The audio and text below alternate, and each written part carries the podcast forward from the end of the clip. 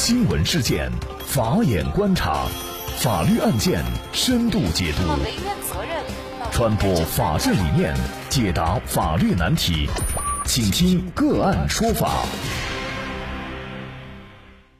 无奈就只有返回桃山村小区的家里。我们一家人也是受害者，不是不服从管理，而是恳求马上给我们做核酸检测，理由是。如果是阳性，马上去医院治疗，没二话可说。如果核酸检测是阴性，我们就可以不去医院，这样可以避免二次感染，又可以节省紧张的医疗资源。那么，这个是这位陈某某这一方的说法。如果你相关媒体的报道是真实的，那么他是否需要承担相应的法律责任，甚至是刑事责任？那么，就这相关的法律问题，今天呢，我们就邀请。云南冰鉴律师事务所主任、云南省政协常委、云南省法官检察官惩戒委员会委员、云南冰鉴律师事务所主任陈维彪律师和我们一起来聊一下。陈律师您好，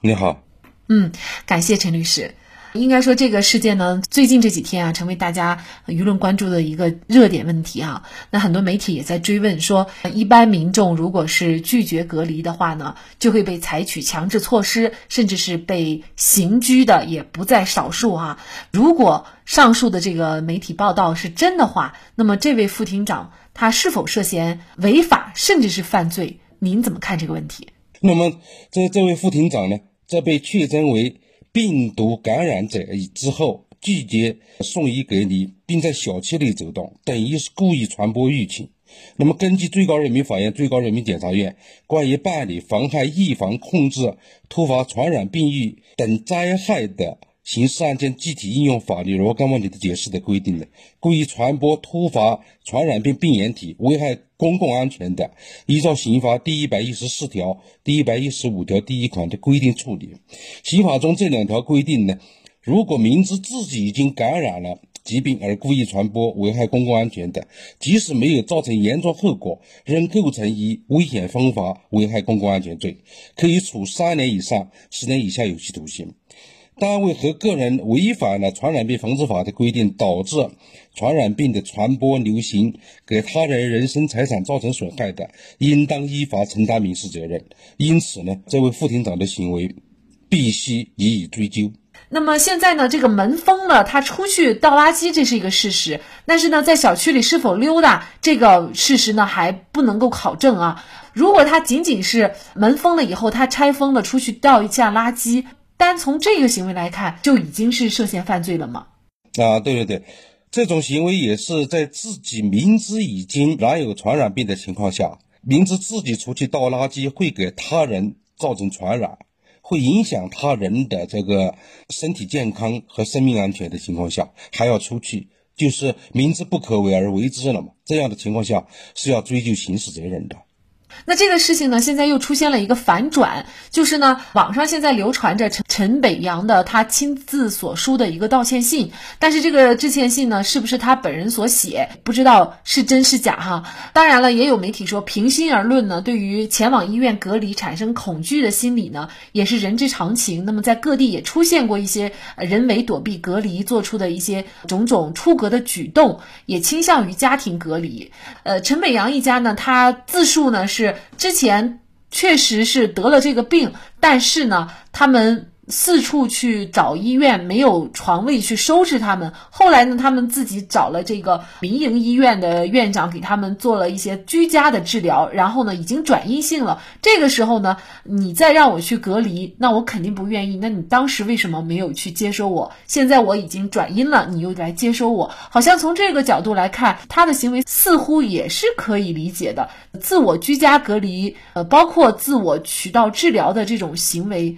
这个行为本身违法了吗？啊，这个行为本身是违法的，也就是虽然从这个情理上是可以理解的，但是呢，必须遵守法律的规定，因为这个传染病防治法和突发事件应对法都对公民在这个特殊时期所应尽的义务作出了规定，只要违反了这个义务，不管你是出于什么理由，都要追究相应的法律责任。是这样的，根据我国传染病防治法第十二条的规定，在中华人民共和国领域内的一切单位和个人，必须接受疾病预防控制机构、医疗机构有关传染病的调查、检验、采集样本、隔离治疗等预防控制措施，如实提供有关情况。另外呢，我国突发事件应对法第五十七条也明确规定，突发事件发生地的公民。应当服从人民政府居民委员会、村民委员会或者所属单位的指挥和安排，配合人民政府采取的应急处置措施，积极的参加应急救援工作，协助维护社会秩序。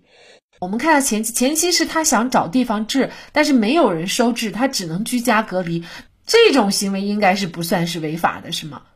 这个如果有证据证明自己确实通过努力了找不到相应的医院的收治，这种情况下是不得已而为之的，也就是在主观方面没有这个故意传播这种行为。但是他后期有隔离条件了，那么拒绝隔离，即便他转为阴性，那么事实上这个也是违法的。因为现在呢，有一些疑似的病例，他可能就是担心被隔离，然后呢就不愿意去主动的上报，他就会自己想办法去治疗，甚至呢他可能做不到居家隔离，他可能还会出去在小区里转悠，那甚至呢还有去上班或者是外出的这样的行为，也涉嫌犯罪吗？是涉嫌犯罪的。那这个呢，就是根据这个刑法第二百七十七条第一款第三款的规定，如果漏报或者是瞒报，那么同样是要追究法律责任的。因为要求的是这个要严格主动要求如实的报告自己的病情啊，而且呢，不得迟报、漏报、瞒报和谎报啊。如果是要求。按时报告或者是按照规定报告的情况下，他不报，甚至呢就是这个造成了一定的法律后果呢，可以这个以危险方法危害公共安全罪啊这个罪名来定。如果是对这个相关的执法人员采取这抗拒啊，或者是这阻碍执行公务这种情况呢，可以以这个妨害公务罪来追究刑事责任。嗯，那这个可能对于疑似病例就有一个比较高的要求，比如我们平常的感冒，假如说是流个鼻涕啊，或者是可能也会存在咳嗽的情况，这个算不算是疑似病例？什么样的情况算是疑似病例？什么样的情况就不用报了，可以自己就治疗了？因为对这个病毒，这个它都有一个这个条件，也就是有哪些症状。应该及时报。一般的感冒和这个冠心肺炎，这个它还是有差别。如果明知自己符合这个条件而不报，那么这这种行为就有主观方面的过错了。所以呢，我们通过这个案件也要提醒大家，就是一定要响应政府的相关的政策规定。即便呢，你可能觉得自己已经成为阴性了，或者是说呢，你认为你自己并不是这个病，但是呢，你也应该响应省级包括市级政府的呃相应的规定。因为呢，如果因为你自己的这个疏忽大意，很有可能就会导致一个家庭，甚至是周围的这个人群，会导致。更多的人被感染，那么自己呢也会摊上刚才我们所说的相应的罪名啊，这就得不偿失了。这个事件之所以引起关注，主要是副厅长他属于是官员嘛，啊，那么我认为呢，在这个疫情之下，官僚主义尤其是让人唾弃的，因为法律面前是人人平等的，防御期间耍威风耍官威是自投罗网啊，必须狠打严打严治。不然呢，就难以让这个人民群众信服啊！所以呢，这个呃，任何人都没有超越宪法和法律的特权，必须履行公民，特别是在特殊时期应尽的法定义务啊，配合政府相关部门做好防御工作。这个呢，对于每一个人都是有利的。而且，作为一名厅级干部，在全民抗击疫情的情况下，更应该做好表率，服务人民。我们不要求你做到这一点，那至少也不该危害周边的人员，给抗击疫情工作添乱，甚至搞特权。那我们也期待湖北省纪委监委能够早日公布事实的真相，给我们大众一个交代。好，在这里再一次感谢云南冰鉴律师事务所主任、云南省政协常委、云南省法官检察官惩戒委员会委员陈维表律师。那么大家如果想获得我们节目的图文资料，欢迎您关注“个案说法”的微信公众号，在历史消息当中就可以找到这期节目的全部图文资料。那么大家在生活工作当中遇到一些法律问题呢，也欢迎大家向我们进行咨询。您可以添加幺五九七四八二七四六七这部手机号码的微信号，就可以找到我们。他们都非常的资深、专业和负责任。感谢您的收听，我们下期节目再见。